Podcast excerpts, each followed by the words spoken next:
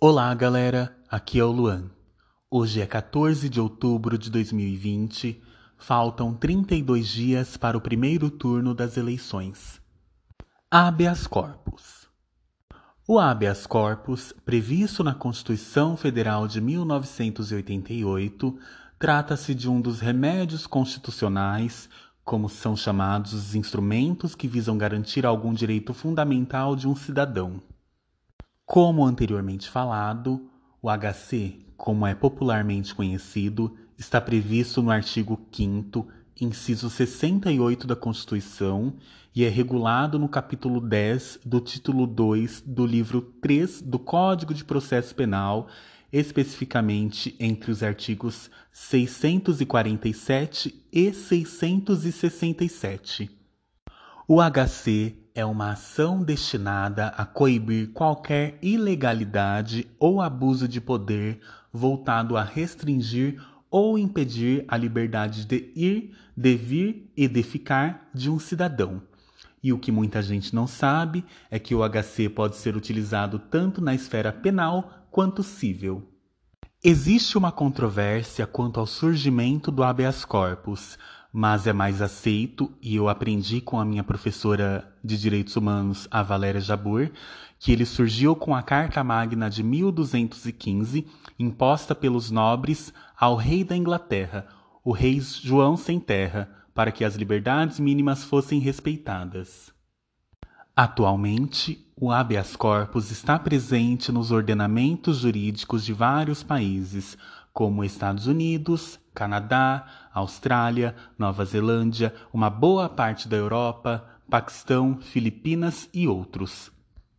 Voltando no tempo, o habeas corpus já existia no direito brasileiro antes mesmo da primeira Constituição brasileira, que é de 1824, com o decreto de 23 de maio de 1821, embora não com esse nome, mas com o nome de Ação de Desconstrangimento. Com o nome de habeas corpus, essa ação foi criada pelo Código de Processo Criminal do Império de 1832. Na seção 2, Declaração de Direitos, título 4 da primeira Constituição Republicana, em seu artigo 72, havia um rol de direitos e garantias individuais, ou seja, direitos de primeira geração, dentre eles o habeas corpus. E cabe destacar que vários direitos do artigo citado se deram em função da separação do Estado e da Igreja. A regulamentação do habeas corpus durante a República continuou sendo pelo Código de Processo Criminal de 1832, que vigorou até a vinda do Código de Processo Penal de 1941. No capítulo 2, dos direitos e das garantias individuais da Constituição de 1934, em seu artigo 113, havia a previsão do HC no parágrafo 23. Além dos direitos individuais, a Constituição de 1934 introduziu ao direito brasileiro os direitos sociais, também conhecidos como direitos de segunda geração, mas isso é um assunto para um outro momento. E é na Constituição de 1934 que o habeas corpus e o mandado de segurança, outro importante remédio constitucional, estava elencado nas competências da Justiça Eleitoral, prevendo a concessão de HC e mandado de segurança em matéria eleitoral, de acordo com o Código Eleitoral de 1932. Na Constituição de 1937, no Estado Novo, estava previsto o HC no artigo 122, inciso 16, porém, pelo fato de o país estar em estado de emergência, muitos dos direitos que, mesmo previstos na Constituição, não eram efetivados. Foi somente na Constituição Federal de 1946 que o HC e outros instrumentos jurídicos foram restabelecidos.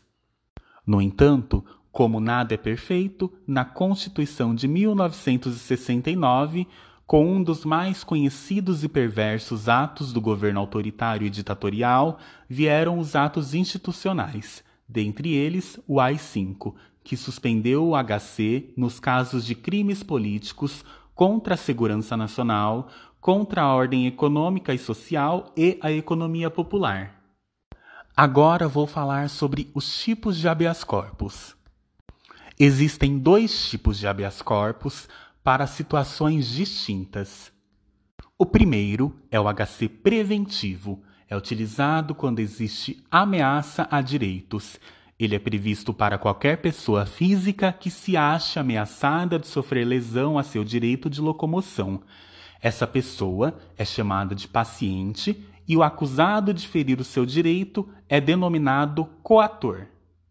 O segundo, que é o mais conhecido, é o HC liberatório, que é utilizado quando a pessoa já teve o seu direito de locomoção restringido numa prisão preventiva, por exemplo. Nossas leis garantem que qualquer cidadão possa impetrar um HC. Basta elaborar a petição que contenha o nome da pessoa que sofreu a coação ou ameaça, a espécie de constrangimento ou as razões pelas quais a pessoa se sente ameaçada. Para tanto, por mais que seja desejável, é dispensável a presença de advogados. E o Ministério Público e a Defensoria Pública também são encarregados na elaboração de pedidos de HC em favor de cidadãos. Agora vamos falar sobre a competência para julgamento de habeas corpus. A competência para julgamento de habeas corpus, via de regra, é sempre da autoridade judiciária hierarquicamente superior àquela que determinou o ato, e é contra essa autoridade que se impetra o habeas corpus. Por exemplo, se é contra ato de juiz de primeira instância, o HC é impetrado junto ao Tribunal de Justiça ou junto ao Tribunal Regional Federal. Não se pode confundir a autoridade que expede a ordem com a autoridade que, cumprindo a ordem, executa o ato. Mais um exemplo: o delegado de polícia, por determinação do juiz, prende uma pessoa. Nesse caso, a autoridade coatora é o juiz, não o delegado.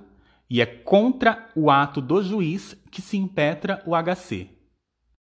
Quando o coator da ação for algum tribunal superior, o julgamento do HC será de competência do STF, que também é o tribunal que julga HC de presidente e vice-presidente da República, de ministros de Estado e membros do Congresso Nacional.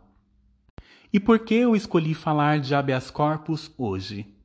Porque na sexta, dia 9 de outubro, o ministro do STF, Marco Aurélio Melo, concedeu habeas corpus com base no artigo 316 do Código Penal, que foi introduzido pelo pacote anticrime, sancionado por Bolsonaro em dezembro de 2019, após intensos debates e aprovação pelo Congresso Nacional. E quem era o paciente desse HC? Era André de Oliveira Macedo, mais conhecido como André do Rap, chefe do primeiro comando da capital, o PCC, e condenado por tráfico transnacional de drogas. André do Rep deixou a penitenciária de Presidente Venceslau, no interior de São Paulo, para ficar em prisão domiciliar no Guarujá, litoral paulista, na manhã de sábado, dia 10 de outubro. Segundo diversos veículos de imprensa, André do Rep seguiu para Maringá, no Paraná, e de lá fugiu para o Paraguai. No momento, André do Rep é considerado foragido da justiça e está na lista dos mais procurados da Interpol. Algumas horas depois da decisão de Marco Aurélio, o presidente do STF, ministro Luiz Fux, suspendeu a ordem e determinou o retorno imediato de André do Rep à prisão. A decisão de Luiz Fux atendeu a um pedido da Procuradoria-Geral da República, destacando ainda que a soltura do conhecido chefe do PCC compromete a ordem pública e que se trata de uma pessoa de comprovada altíssima periculosidade. Acompanhando a decisão de Luiz Fux, fica demonstrada que a prisão de André do Rep foi decretada em maio de 2014 pela Quinta Vara Federal da Subseção Judiciária de Santos e que só foi cumprida em setembro de 2019, apontando que o HC não poderia ter sido concedido porque sequer foi apreciado pelas instâncias antecedentes. No mesmo dia, Marco Aurélio deu entrevista à Folha de São Paulo em que disse que o presidente do STF adentrou o campo da hipocrisia ao suspender sua decisão. Ainda na mesma entrevista, Marco Aurélio disse ser terminantemente contra o tráfico de drogas e que só aplicou a legislação porque sua atuação é vinculada às normas legais. Saindo do assunto André do Rap, há em exercício um mecanismo de restrição ao cabimento de HC que é utilizado para frear a distribuição de processos entre os ministros do STF. É uma filtragem de impetrações inadmissíveis pela presidência da Corte. Explicando melhor, na sessão administrativa virtual de 1 de julho de 2020, foi aprovada uma emenda regimental que conferiu ao presidente do STF poderes para despachar, como relator, até eventual distribuição, os habeas corpus manifestamente incabíveis no tribunal, com encaminhamento dos autos ao órgão considerado competente. E por hoje é só, gente. Amanhã tem muito mais. Uma boa quarta-feira.